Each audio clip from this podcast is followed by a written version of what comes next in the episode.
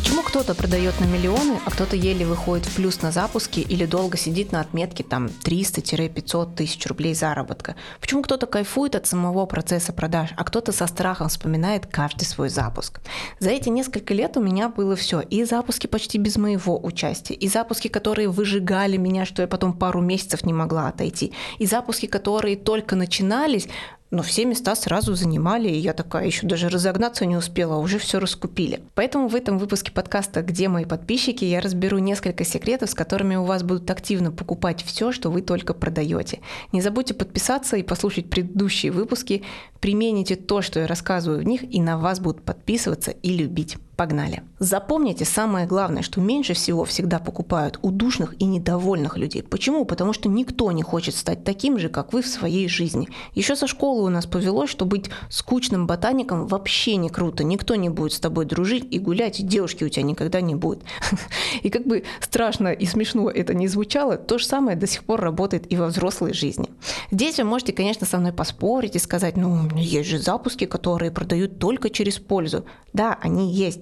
Но пользу обычно подают в каком-то интересном формате, а не душно. А сколько пользы вы бы не давали из запуска в запуск, поверьте, вы богаче вообще не станете, да? А будет богаче становится тот, кто продает через другие стратегии. Ну и как же тогда быть, спросите вы? Это продавать из мотивации и заражения людей своей жизнью. То есть представьте стандартного обычного человека, который покупает у вас курсы, допустим, да, вот вашу целевую аудиторию. Допустим, у меня это начинающий эксперт с небольшим блогом там, до 5000 человек и доходом до 200 тысяч, допустим. Да? Как думаете, что у него в итоге болит и чего он хочет? Он хочет больше зарабатывать. Иногда его грызет, что все богатые и знаменитые, он еще вот как-то не дотягивает до этого уровня. Хочется ему больше легкости и спонтанности, типа раз, купил билеты и уехал в какую-нибудь классную поездку. Или, например, ему хочется позволить себе роскошь, почувствовать эту жизнь, вот прикоснуться к людям этого круга. Хочется жизнь вообще эту прожить, да, на полную, чтобы у детей было все самое лучшее.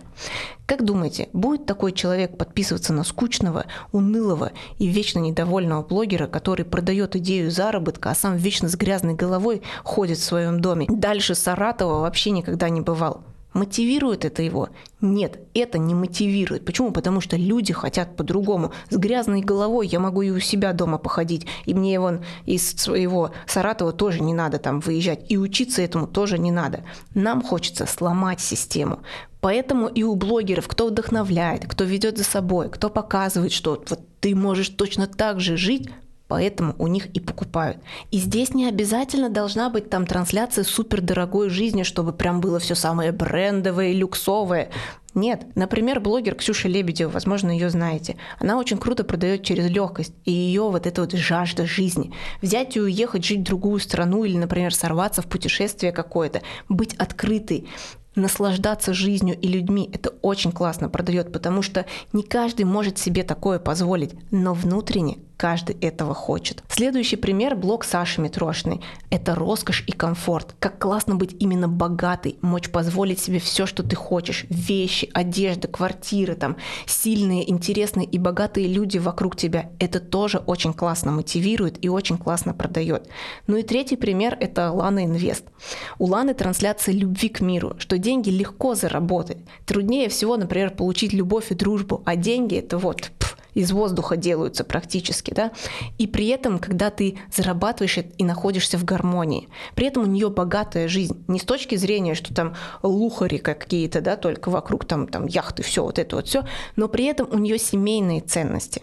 Я купила дом в Майами за 2 миллиона для своей семьи.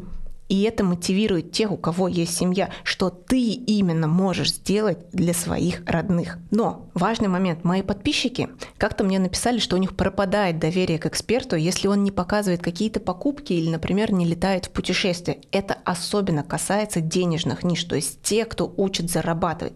То есть хотите вы этого или не хотите, но на людей подсознательно действуют атрибуты того, что у вас есть деньги, что вы можете себе это позволить, что вы живете живете классно и хорошо. А раз это у вас есть, значит я это хочу и я это могу.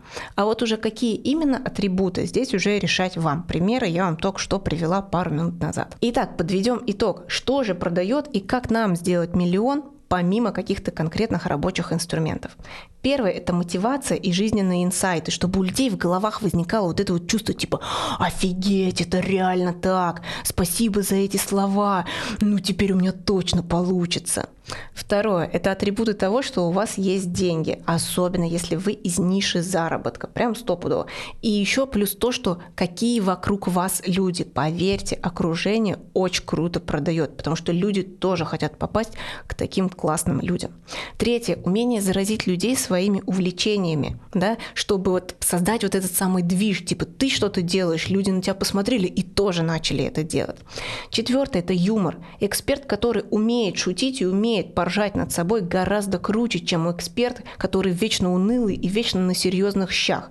Ну его такого эксперта. Пятое – это трансляция своей экспертности в перемешку иногда с какой-то пользой. То есть, например, вы показываете, что вы сделали, но не говорите, как вы это сделали. И люди такие, вау, классно, какая она умная, мне тоже так надо. Поэтому креативьте и экспериментируйте. Для этого вам не нужны там десятки сумочек Шанель. Не зацикливайтесь на этом, это вообще не про это.